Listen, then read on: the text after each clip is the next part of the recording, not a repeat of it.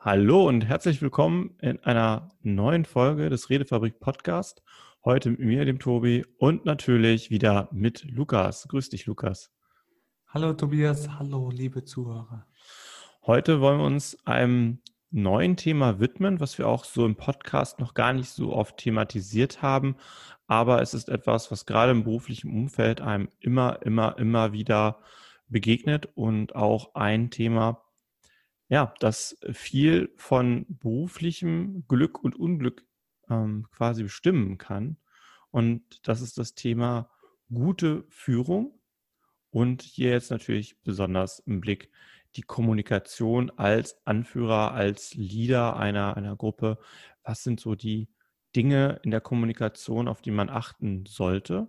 Ähm, auch ein bisschen mit dem Blick auf die Sachen, die ein guter Anführer einfach auch können sollte und wie du auch diese Führungsfähigkeiten entwickeln kannst und vor allem auch kommunizieren kannst. Lukas, was, was aus deiner Sicht, was, was ist so ein Anführer, eine Führungspersönlichkeit? Was, was ist da für dich so einer der Faktoren, wo du sagen würdest, das ist jemandem, da arbeite ich gerne mit oder für diese Person?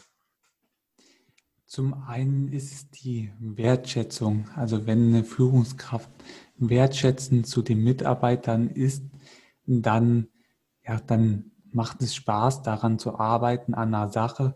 Und wenn man auch das Warum dahinter kennt, also warum tut man diese Sache, wenn die Führungskraft diese Aufgabe erfüllt und auch das Warum vermitteln kann, dann habe ich, also ich persönlich, immer das Empfinden, dass es mir gut tut und ich auch genau weiß, ja, warum ich das Ganze mache. Das sind so zwei kleine Punkte, die aber sehr wichtig sind, die man als Führungskraft berücksichtigen sollte. Hm. Ja, das, da, da, gebe ich dir vollkommen recht. Dieses ähm, Sinnhaftigkeit der eigenen Tätigkeiten vermitteln können und darüber hinaus nicht nur die Sinnhaftigkeit, sondern auch noch das Anerkennen von Leistungen, das Anerkennen von dem Beitrag eines jeden, der in einem Team ist. Ähm, das gehört auf jeden Fall zu dem, zu dem Paket, das ein guter Anführer mitbringen muss, eine Führungspersönlichkeit auf jeden Fall haben muss, damit jemand, der im Team mitarbeitet, auch tatsächlich sich führen lässt. Und das ist, glaube ich, auch so ein Punkt. Ein Anführer von einer Gruppe oder Gruppierung oder halt Führungspersönlichkeiten ähm, glauben häufig, dass sie in irgendeiner Art und Weise Autorität beweisen müssen. Ich weiß nicht, ob dir das schon mal begegnet ist, aber dieses, dieses, dieser Eindruck, dass es da Leute gibt, die sagen, ich bin jetzt hier die Führungspersönlichkeit und die fangen dann halt an, Kraft ihrer Autorität und Kraft ihrer Person, die sie halt sind oder dem, dem was in einer Organisation ihnen an, an ähm, Mitteln zur Verfügung gestellt wurde, auf andere sozusagen herabzuregieren das ist das als Legitimation, dass alle hören müssten. Alle das tun müssten, was man sagt. Aber die Wahrheit ist ja, keiner lässt sich auf die Art und Weise führen. Also ich weiß nicht, wie es dir geht, also mhm. bei mir ist es auch so, ähm, dass man einfach einer Person deswegen Führungskompetenz zuschreibt, nur weil sie eine bestimmte Position eingenommen hat. Das ist bei weitem nicht mehr so. Das war früher vielleicht, ähm, naja, früher war es nicht anders, weil die, die menschliche DNA hat sich da nicht wirklich geändert, sondern es sind höchstens die sozialen Rahmenbedingungen, in denen wir sind. Ähm, heutzutage wagt man es sich eher, Leute in Frage zu stellen, die auch eine höhere Position eingenommen haben. Aber ähm, führbar ist etwas anderes und äh, ein Anführer muss andere Qualitäten mitbringen. Und eine der Kernqualitäten ist aus meiner Sicht die Kommunikationsfähigkeit zum Menschen, zu dem der geführt werden soll.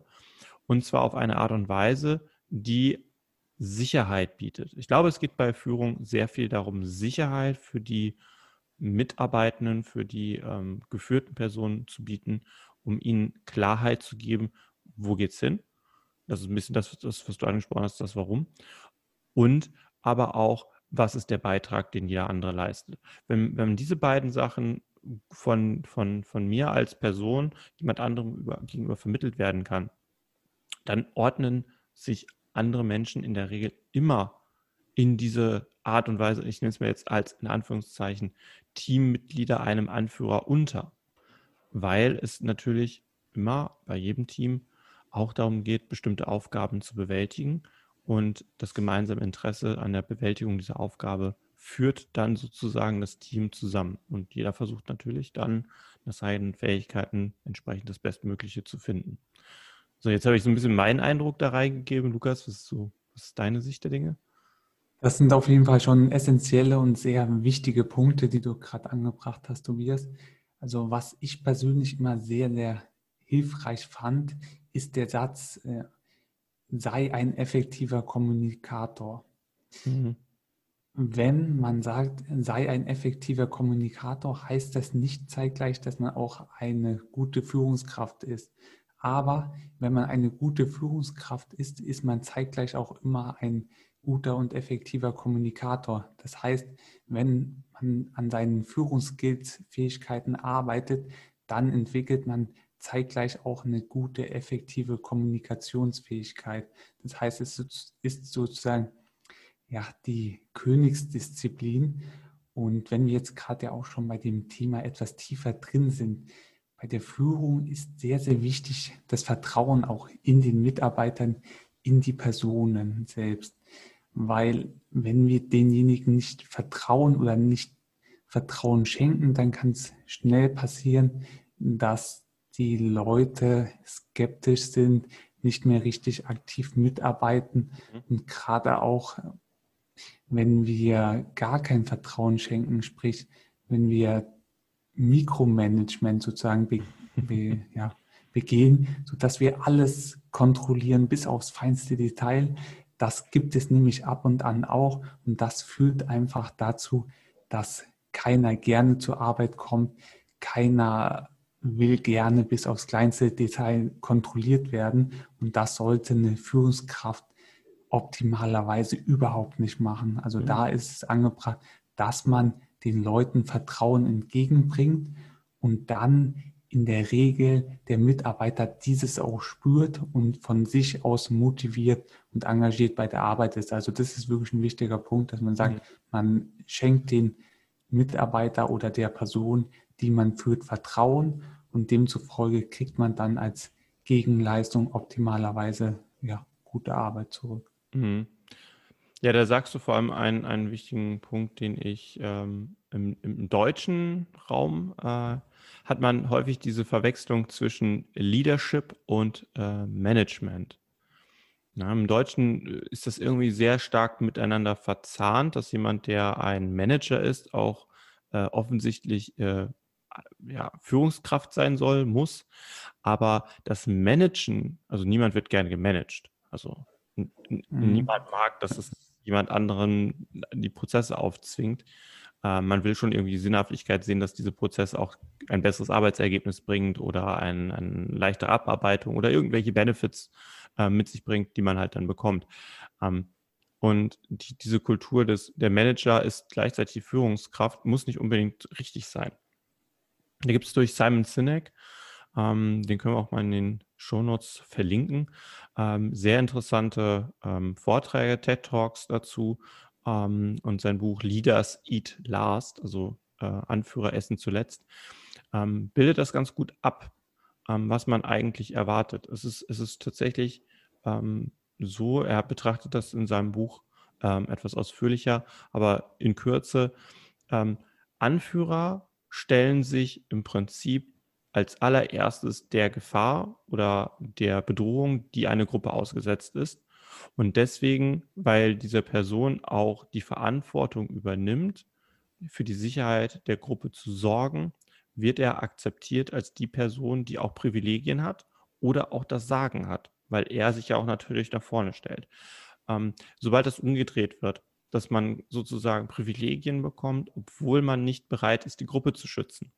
In dem Moment verlieren Führungspersönlichkeiten alle im Team und keiner wird mehr für diese Person einfach so bereit sein, was zu investieren, was zu tun. Im Umkehrschluss, wenn du also eine Führungspersönlichkeit sein willst und auch versuchen möchtest, das anzustreben, dass du für andere eine Führungspersönlichkeit bist und wahrgenommen wirst und akzeptiert wirst, ist der wichtigste Punkt das Vertrauen der Mitarbeiter.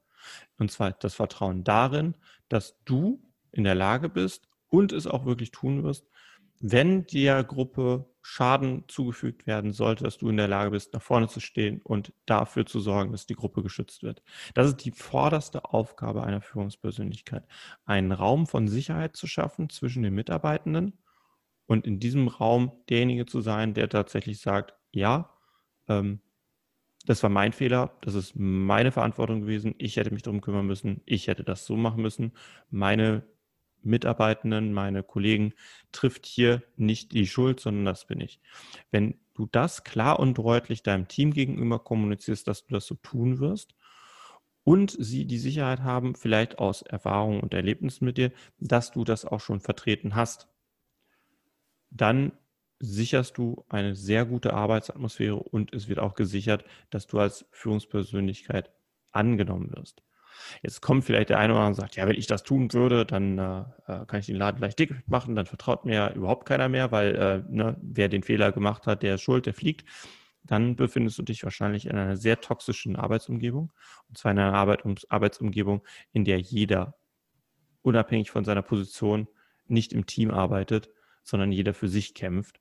Und ähm, dann ist ohnehin ein, ein sehr schwerwiegender ähm, Punkt vorhanden, nämlich wenn das so ist, dann musst du halt der Anführer werden, den du gerne sein möchtest oder gerne hättest, weil nur gute Führung führt dazu, dass gute Führungspersönlichkeiten ähnliche Sachen machen und das Team halt auch das Vertrauen aufbaut. In jeder Situation ist es möglich, ein guter Anführer zu sein. Dafür muss man nicht die Autorität, Kraft einer Position haben.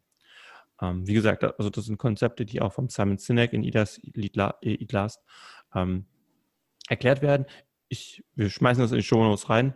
Dann kann man sich vielleicht auch den einen oder anderen TED Talk von Simon Sinek dazu anschauen und auch ähm, vielleicht das Buch sich organisieren und entsprechend sich dort auch in die Richtung fortbilden. Also für mich von meiner Seite aus kleiner Tipp, wenn ihr tatsächlich Führungsqualitäten beweisen wollt, eine der wichtigsten kommunikativen Fähigkeiten, die ihr dabei haben müsst, ist Verwundbarkeit zeigen können und auch klar und deutlich zu benennen, dass ihr euch vor die Gruppe stellt, um Schaden von ihnen abzuwenden.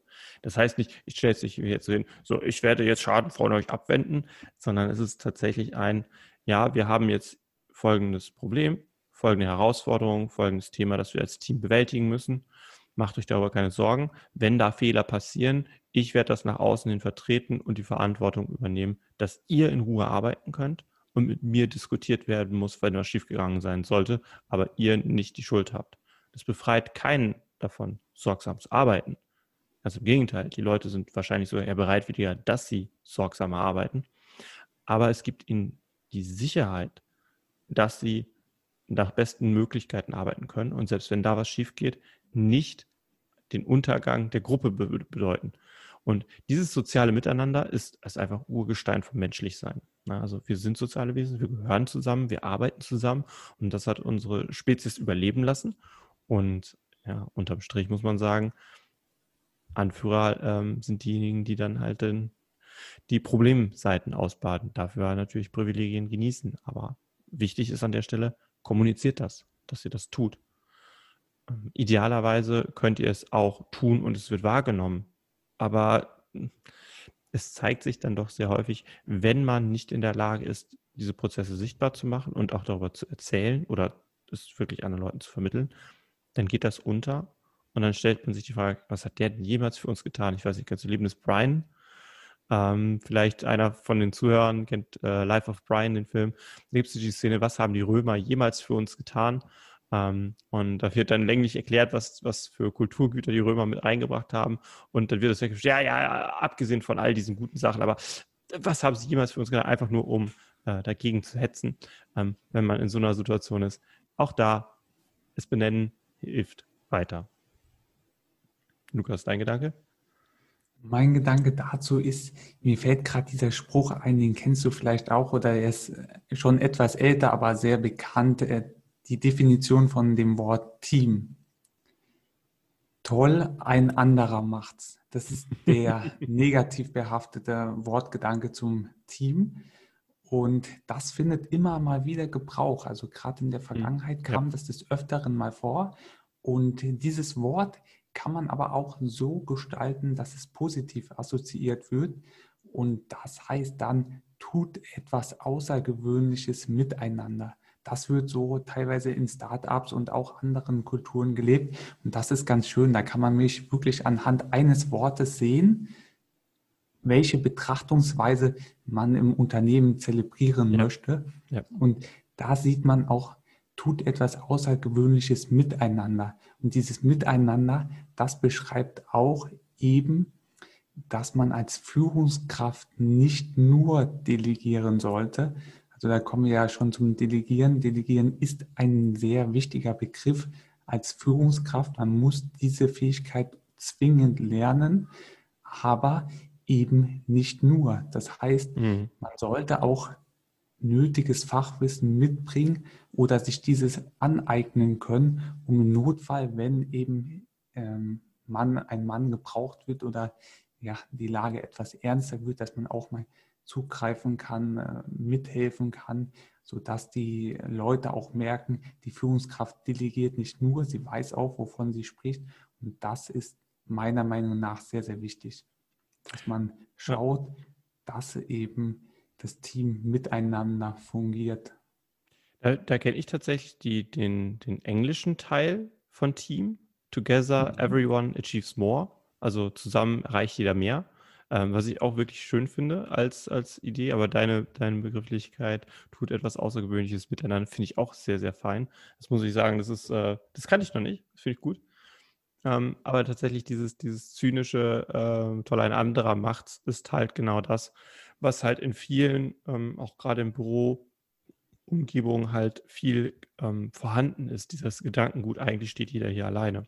Und das ist halt ein, ein, eine fatale für, fehlende Führungskultur. Das muss man, das ist eigentlich das Fehlen von Führungskultur, wenn, wenn dieses wirklich ernst gemeint wird. Und wo du sagtest, dass die Führungskraft auch hands-on, also in der Lage sein sollte, das, was worüber geführt wird, auch selber zu tun. Ähm, das ist halt auch etwas, wo man Sicherheit und auch ähm, diesen, diesen Schutzrahmen um das Team herum auch mit aufbaut und aufrecht hält. Weil wenn man sich darauf verlassen kann, dass der, derjenige, der dort einführt, derjenige, der das Sagen in Anführungszeichen hat, trotzdem in der Lage ist, auch die eigene Arbeit adäquat zu bewerten, was ja auch damit einhergeht, dass er das selber machen könnte, ähm, nur dann kann man auch ein Lob oder halt auch entsprechende äh, Rückmeldungen von dieser Person ernst nehmen. Dabei muss man aber auch immer darauf achten, was ist das Team, das man führt. Ähm, mit Simon Sinek gibt es da eine sehr, sehr schöne, sehr schöne Kaskade. Ähm, er ist halt auch Trainer in, in Management und Führungskräften, also Executives werden von ihm dann auch gecoacht. Und ähm, wenn er dann halt äh, so den Executive äh, fragt, was, fragt, was ist denn Ihre Verantwortung hier als CEO? Und dann als Antwort kommt der Kunde. Und äh, dann äh, ist er mal sehr verwundert, der Kunde tatsächlich, wann haben Sie das letzte Mal dann tatsächlich an, an, an der Kasse gestanden und haben mit einen Kunden bedient? Oder ähm, wann haben Sie das letzte Mal tatsächlich äh, ein Verkaufsgespräch geführt mit einem Kunden? In der Regel verwechseln wir tatsächlich das Leitbild, wo es irgendwo hingehen soll und das tatsächliche Führen ähm, ein bisschen miteinander, weil ähm, auch ein CEO ist erstmal nur für die Person verantwortlich, der für die Person verantwortlich ist, der für den Kunden verantwortlich ist. Das heißt, man muss natürlich immer auch im Blick behalten, was ist das Team? Also nicht, nicht von irgendwelchen Organigrammen her, sondern tatsächlich wirklich, was ist das Team? Was sind die Personen, für die ich der Anführer bin? Was ist, was ist, was ist der Personenkreis, wo ich die Führungskraft bin? Und was mache ich dort mit ihnen? Das heißt, wenn ich jetzt fachlich Ahnung haben müsste, ähm, sage ich, ich sehe bei dir gerade im Hintergrund äh, die ISS, also wenn ich jetzt äh, quasi äh, Raumfahrt äh, äh, Unternehmen habe und da tatsächlich jetzt äh, die, die schwerpunktmäßige das Bauen und das Entwickeln von irgendwelchen Sonnensegeln beispielsweise für so eine Raumstation mache, dann bin ich als CEO mit Sicherheit nicht dafür verantwortlich, dass das entwickelt wird so im Sinne von die technischen Details und so. Ich sollte grundsätzlich Ahnung haben von dem, was passiert. Aber in Wirklichkeit bin ich erst einmal für die Personen verantwortlich, die Koordinationstätigkeiten machen. Das heißt, ich muss Ahnung haben von Koordinationstätigkeiten. Ich muss Ahnung haben davon, wie in welcher Person ähm, ich wirklich Aufgaben übertragen kann und wieder zusammen Projektführung, Projektmanagement gehört damit rein. Genauso wie halt das führen können von Person, Personen, unterschiedliche Persönlichkeiten und moderieren zwischen denen. Das ist erstmal so in der Hierarchieebene. Wenn ich jetzt aber eine Führungspersönlichkeit bin im Rahmen von diesen von ingenieurstechnischen Sachen, wo ich ähm, wirklich die Ingenieure führen muss, die in der Lage sind, wirklich solche Sachen tatsächlich zu konzipieren und nachher umsetzen zu lassen, dann muss ich auch technische Ahnung haben. Dann muss ich auch wirklich wissen, wovon, von welchen Komponenten rede ich, wo kriege ich das Material her. Solche Dinge müssen da sein, damit man eine Hilfestellung geben kann, wenn diese Fragen geklärt werden müssen. Wenn man nämlich dann fachlich moderieren muss, das auf der nächsthöheren Ebene gibt es diese fachliche Moderation ja an der Stelle nicht. Aber auf der Ebene, und das ist so ein bisschen das Mittelmanagement, hat man natürlich genau das Spannungsfeld, in dem wahrscheinlich auch viele Zuhörer sein werden. Man ist nicht derjenige, der nur koordinativ tätig ist, man ist auch derjenige, der fachlich koordinieren können muss. Das heißt, diese fachliche Ebene, aus der man herausgekommen ist, muss beherrscht sein. Gleichzeitig braucht man jetzt aber diese Führungsfähigkeiten der Kommunikation. Und da ganz wichtig, nehmt ehrlich und versucht offen zu kommunizieren, was ihr tut und schaut wirklich, was ihr tut, kritisch an. Also nicht im Sinne von, ich hinterfrage alles, was ich tue, sondern im Sinne von, was ist meine Aufgabe und meine Tätigkeit? Ist es, ich muss die ganze Zeit delegieren? Ist es, ich muss die ganze Zeit fachlich arbeiten, das Micromanagement sozusagen betreiben? Oder ist es tatsächlich, ich muss den Mitarbeitenden die Mittel zur Verfügung geben, ihren Job gut zu machen und gleichzeitig sich davor zu beschützen, von der nächsthöheren Ebene die ganze Zeit mit irgendwelchen unsinnigen Fragen konfrontiert zu werden, die erstmal durch mich geklärt werden sollten. Das heißt, ich schütze deren Arbeitsrahmen, koordiniere aber womöglich, weil ich ja fachlich auch Ahnung habe und wenn man das zusammenbringt, dann hat man automatisch nicht Kraft seiner Position in irgendeiner Hierarchie, sondern Kraft der eigenen Führungsfähigkeiten, eine gewisse Autorität in der Gruppe und ein gewisses Vertrauen in der Gruppe. Und genau das ist ein Kernpunkt von guter Führung. Macht es sichtbar, was ihr tut. Seid euch darüber bewusst, was ihr tun solltet. Und da hilft es auch ungemein, einfach möglichst authentisch zu kommunizieren. Das heißt, auch wenn euch irgendwas nicht passt, zu sagen, ja, ehrlich gesagt, das passt mir nicht so gut. Ich werde da jetzt aber drüber nachdenken und eine bestmögliche Lösung suchen. Oder ähm, ähnliche Kommunikationsfähigkeiten. Also wenn, wenn ihr in der Lage seid, ähm, fachlich zu, zu arbeiten, euer Thema gut beherrscht, dann wäre für euch der nächste Schritt, wenn ihr wirklich sagt, ich möchte, ich möchte auch Verantwortung tragen und ich möchte Führungsfähigkeiten entwickeln, ist der nächste Schritt, schult euch in der Kommunikation und versucht euch gegenüber erstmal selbst persönlich, euch gegenüber möglichst ehrlich und objektiv zu sein von dem, was eure Tätigkeiten umfasst und das, was von euch erwartet wird. Weil wenn ihr das habt, diesen Teil abgeschlossen habt, diesen Teil soweit klar sehen könnt, dann habt ihr auch die Möglichkeit, einem Team gegenüber genau diese Ehrlichkeit abzuverlangen, weil ihr als Vorbild agieren könnt. Und das ist nämlich ein bisschen das andere, der andere, die andere Seite von Führung. Es ist eine Vorbildfunktion. Also es gibt diesen Spruch, ähm, naja, den kann ich dem Podcast so sagen, ne? Ja, sag ihn. Okay. Scheiße zieht Scheiße an. Ne? Also wenn du jetzt wirklich, wenn wirklich schlecht geführt wird und eine schlechte Führungskultur herrscht, dann bleiben nicht die Top-Mitarbeiter bei einem. Ja? Sondern es kommen diejenigen und die, es bleiben diejenigen, die entweder aus Zwangslage nichts anderes machen wollen können ähm, oder die auf genau die gleiche Art und Weise halt auch agieren.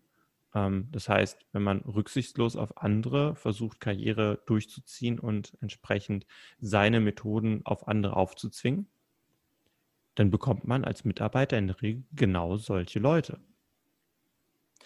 Wenn man hingegen eine Sicherheitskultur hat, eine Kultur, in der ähm, gegenseitig gestützt und unterstützt wird, dann hat man auch langfristig Mitarbeitende, die bereit sind, Einbuße hinzunehmen, dafür, dass man das gute Team aufrechterhält. Und das, das wird nicht nur zusammengehalten von so einem, so einem Idealismus, sondern das ist einfach schlicht und ergreifend Oxytocin, das bei uns allen ausgeschüttet wird, wenn wir in der Gruppe zusammen agieren und uns dabei wohlfühlen. Das ist hormonell gesteuert. Da sind wir alle glücklich und zufrieden und wollen für diese Gruppe sorgen und hoffen, dass diese Gruppe möglichst lange funktioniert. Daran möchte ich doch gerade mal anknüpfen. Du hattest gerade wunderbar erklärt gehabt, äh, Ich habe da ein schönes Beispiel und zwar, das, das kennt sicherlich der ein oder andere mit den A, B und C-Mitarbeitern. Tobias, du kennst es mhm. gewiss, mhm. den, den Anhänger, wo ein paar Leute drauf sitzen, ein paar Leute laufen daneben und ein paar Leute ziehen den Anhänger. Und als Führungskraft sollte es so sein, dass man den Mitarbeitenden, die auch eine Führungsetage anstreben, das ganze Wissen vermittelt und nicht nur Teilstücke, weil man vielleicht Angst hat, vom hohen Thron gestoßen zu werden.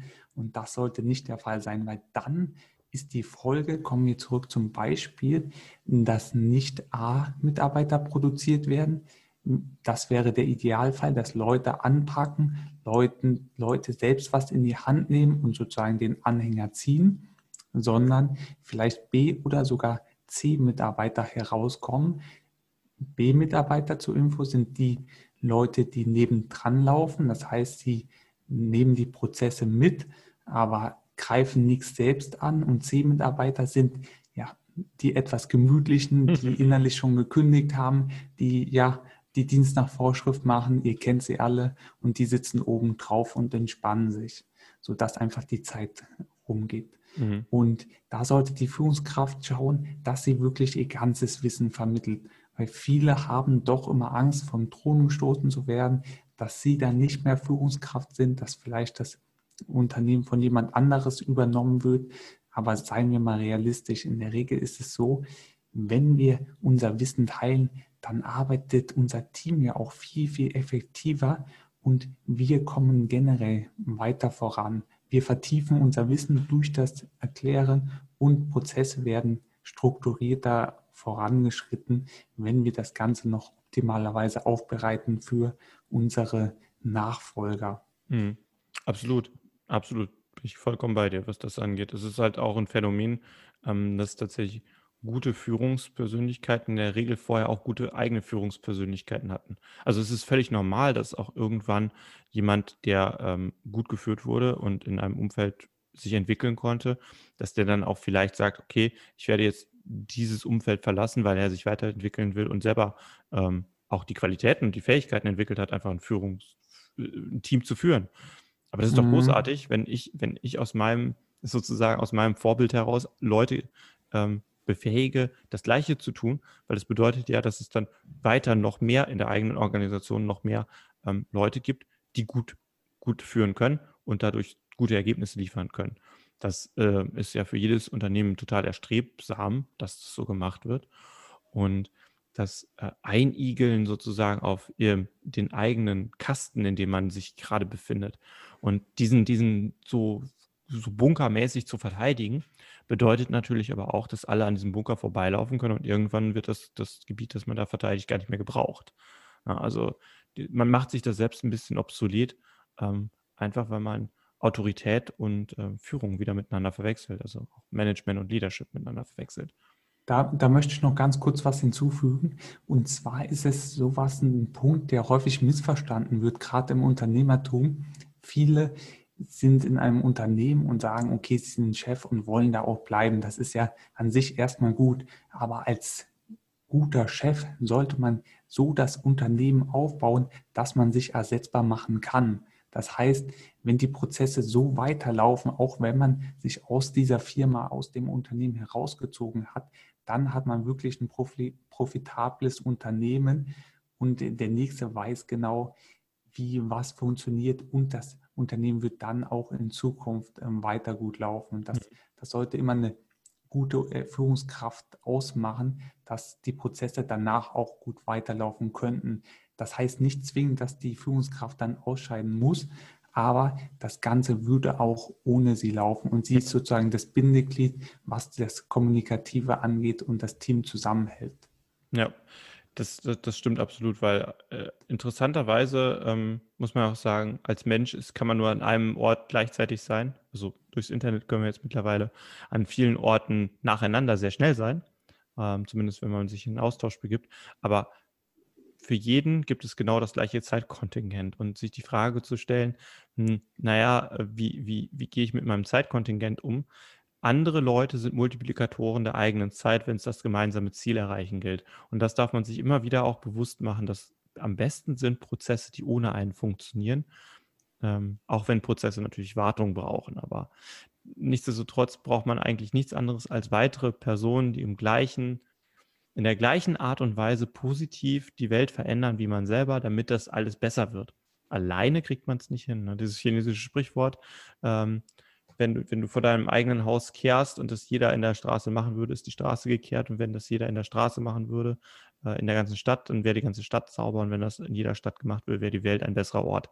Also diese, diese, diese Kaskadierung von, man muss ein gutes Vorbild sein und für sich die Prozesse gut funktionieren lassen, aber idealerweise es dann schaffen, unabhängig davon, dass der Prozess, den man durchführt, natürlich von anderen genau so durchgeführt werden kann und das Ergebnis das gleiche bleibt. Das ist so ein bisschen das hehre Ziel sozusagen von, auch von Projektmanagement, dass es halt äh, personenunabhängig funktioniert. Nichts funktioniert komplett personenunabhängig. Also das ist utopisch, aber dass die Prozesse gesund sind und nicht krank gemacht werden durch, äh, durch die Personen, die das System ausnutzen wollen, sondern dass das gemeinsame und das sichere gemeinsame Zusammenarbeiten im Fokus steht. Das macht, glaube ich, in vielerlei Fällen ein, eine gute Führungskraft aus. Das macht in vielerlei Fällen auch ein gesundes Unternehmen aus. Ich würde mal kurz einen Blick auf so ein paar Keypoints einfach nehmen und, und damit die Folge auch so ein bisschen in die Endphase überführen. Und zwar an sich kann man jetzt nicht in einer Podcast-Folge ähm, alles aufführen, was eine gute Führungskraft ausmacht und auch vor allem nicht alle Kommunikationsfähigkeiten vermitteln, die man braucht. Ähm, aber wir können darauf hinweisen. Und da würde ich jetzt einfach meine Top 3 und Lukas Top 3 Punkte äh, nennen, wo ich sage, das sind Kommunikationsfähigkeiten, die auf jeden Fall erlernt werden sollten.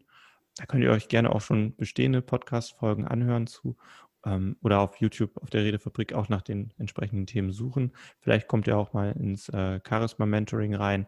Da kann man sich nämlich auch entsprechend äh, seinem eigenen Charisma-Profil anschauen, wo sind Möglichkeiten zur Verbesserung und wo sind Möglichkeiten zur Weiterentwicklung, die einfach gebraucht werden. Und mein allererster Punkt ähm, für jeden, der sich als Führungskraft wahrnehmen möchte oder sich als Führungskraft verbessern möchte, ist Lernen, Feedback, Kritik an sich selbst und an anderen so aufnehmen können und verarbeiten können, dass es für einen Fortschritt geeignet ist und nicht als, als persönliche Attacke wahrgenommen wird, sowohl wenn man selber Kritik bekommt, als auch jemand anderem Kritik gibt, ist aus meiner Sicht einer der wichtigsten Punkte, um eine gute Führungskraft zu sein und zu werden. Und das endet nicht auf, jetzt habe ich eine Technik, wie ich Feedback gebe und nehmen kann, sondern das ist mit dem gesunden Verständnis dahinter, wofür du dieses Feedback brauchst, nämlich zur persönlichen Weiterentwicklung. Das ist also das erste Feedback. Das zweite ist, Authentiz Authentizität. Ähm, es ist nicht, wenn du kein netter Mensch bist im Sinne von, ähm, du gehst, du, du, manche Dinge regen dich einfach schnell auf. Ja? Dann ist es nicht authentisch, wenn du dich über Dinge aufregst oder nicht aufregst, nur weil du glaubst, du musst es anders machen. Du darfst dich aufregen. Du musst nur in der Lage sein, den Rahmen, der, der, der dafür da ist, so zu gestalten, dass jemand dann merkt, du bist ihm gegenüber ehrlich. Also wirklich ehrlich. Es ist, es ist, du, kannst danach den Rahmen wieder komplett setzen mit, ich habe mich da jetzt so aufgeregt, ist nicht gegen dich gemeint. Ich habe, das ist meine Sache. Ich finde das halt ärgerlich, weil der Prozess so und so und so, nicht du als Mensch bist blöd, sondern dass der Prozess so passiert ist, ist blöd. Also Authentizität zu haben ist wirklich wichtig, weil es bedeutet Ehrlichkeit. Und Menschen können besser mit Ehrlichkeit umgehen, als man glaubt. Wahrscheinlich kennen viele von euch aus der Schulzeit den Lehrer, der zwar blöd war, aber bei dem man wusste, woran man ist. Das ist genau dieses Phänomen. Man weiß, woran man ist. Selbst wenn ein Prozess blöd gelaufen ist, selbst wenn man weiß, dass diese Person sich darüber aufregen wird. Man will lieber die Person, die sich darüber aufregt und einem gegenüber ehrlich ist, als die Person, die sagt, naja, ist alles gut dann irgendwo anders zu jemandem angeht und sagt, boah, das ist aber richtig schlimm und scheiße. Das ist nämlich Vertrauen. Also Authentizität entwickeln und dazu stehen können, den Rahmen aber auch setzen können, zu, um der anderen Person zu vermitteln, äh, worum geht's. Ähm, das ist Punkt zwei. Das, das ist auch etwas, was im Charisma Mentoring auch unter anderem mitentwickelt wird, dass man auch diese Facette des eigenen Charismas ähm, ausleben kann und auch deutlich machen kann.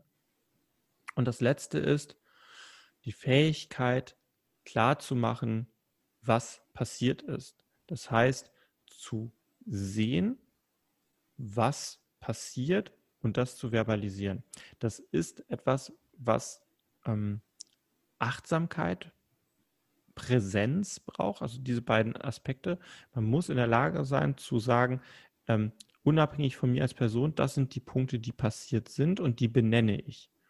Und allein dieses Benennen ist eine wichtige kommunikative Fähigkeit, die in vielen Gesprächen dazu führt, dass man wieder über die Sache und das Thema redet und nicht eine rein emotional getriebene Richtungslosigkeit hat. Also das sind meine drei wichtigen Punkte an Kommunikationsfähigkeiten, die man entwickeln kann, mit denen man automatisch zu einer besseren Führungspersönlichkeit wird. Lukas, was wären deine Top 3?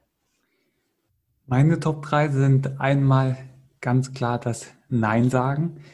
Wenn Anfragen reinkommen und als Führungskraft erhältst du viele, viele Anfragen, auch teilweise unnütze. Da musst du erstens wissen, ja, was sind die Werte vom Unternehmen, was mhm. verfolge ich überhaupt und da musst du wirklich auch schon ausselektieren können. Das heißt, sage Nein auch mal zu Mitarbeitern, wenn dann aber ein Gespräch danach vereinbaren, dass man immer nach einem Termin schaut. Aber Nein sagen können ist eine Fähigkeit, die man auf jeden Fall erlernen sollte.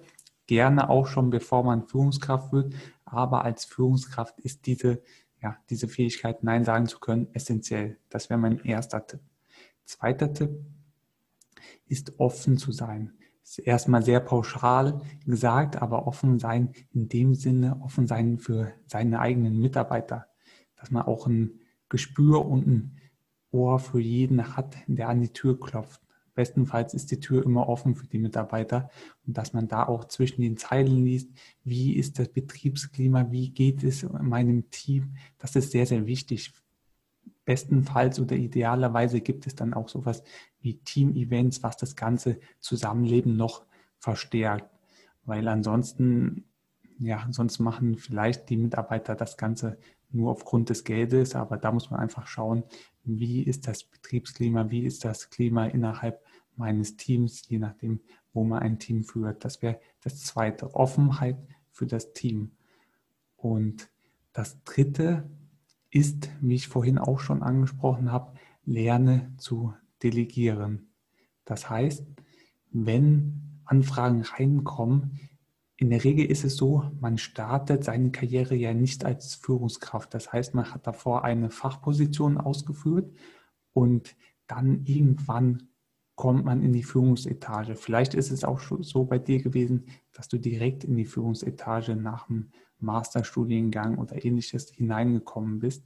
Aber deshalb ist es wichtig, dass man delegieren kann, weil sonst verliert man sich in den Aufgaben und die Frage ist, wie kann man das am besten üben? Das kann man ganz einfach üben, indem man auch im privaten Bereich einfach mal sagt, hier kannst du das machen, aber mit einer, ja, mit einem Hintergrund, warum sollte derjenige das vielleicht auch machen, dass man einfach übt, elegant zu delegieren. Also so, dass derjenige das macht, konkret und elegant zu delegieren. Das wäre mein Tipp 3, das einfach üben, idealerweise außerhalb der Firma erstmal. Ja. Ich hoffe, für dich waren irgendwelche Tipps und Tricks dabei, mit denen du eine bessere Kommunikation hast, gerade wenn du Führungskraft bist. Natürlich gilt das auch, dass man an der Kommunikationsentwicklung nicht stoppen sollte, selbst wenn man das nicht anstrebt. Und ähm, sei der Anführer, den du selber gerne hättest, ist im Prinzip so ein, so ein Leitbild, so ein Leitstern, den man auch mitnehmen kann. In die Shownotes packen wir auch noch die TED Talks von Simon Sinek dazu und wünschen dir natürlich alles Gute und viel kommunikativen Erfolg. Lukas, dein Abschied. Wo kämen wir hin, wenn jeder sagen würde, wo kämen wir hin? Und keiner ginge, um mal zu schauen, wohin wir kämen, wenn wir gingen. In diesem Sinne, probiert es einfach aus, wohin ihr kommt.